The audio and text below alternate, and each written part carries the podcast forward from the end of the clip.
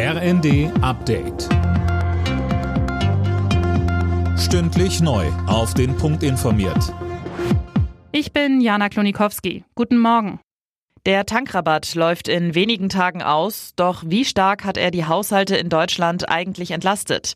Die Preise an den Tankstellen sind durch ihn gesunken, so Nils Sonnenberg vom Kiel Institut für Weltwirtschaft. Aber wenn man die Kraftstoffpreise senkt, dann entlastet man die Kraftstoffnutzer. Rentnerinnen ohne Autos, die haben von der Maßnahme nichts. Aber es gibt auch ökologische Aspekte, dass wir ja, wenn wir den künstlich senken, den Preis, regen wir auch den Verbrauch an. Die Leute haben weniger Anreiz, von dem Auto umzusteigen auf zum Beispiel die Bahn.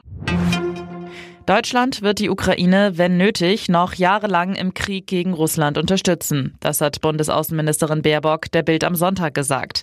Der Krieg könne noch Jahre dauern. Schließlich habe Russlands Regierung von ihrer fixen Idee, die Ukraine zu unterwerfen, nicht abgelassen, so Baerbock.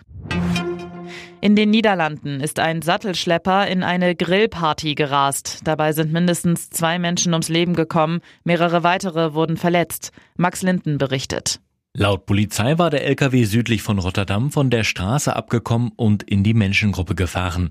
Wie das niederländische Fernsehen berichtet, waren mehrere Krankenwagen und ein Hubschrauber im Einsatz. Dem LKW-Fahrer passierte nichts, er wurde festgenommen. Die genaue Unfallursache ist bislang unklar und soll jetzt geklärt werden. In der ersten Fußball-Bundesliga ist das Topspiel am Abend zwischen Bayern München und Borussia Mönchengladbach 1 zu 1 ausgegangen. Außerdem spielten Hertha BSC Dortmund 0 zu 1, Schalke Union Berlin 1 zu 6, Mainz Leverkusen 0 zu 3, Hoffenheim Augsburg 1 zu 0 und Leipzig Wolfsburg 2 zu 0. Alle Nachrichten auf rnd.de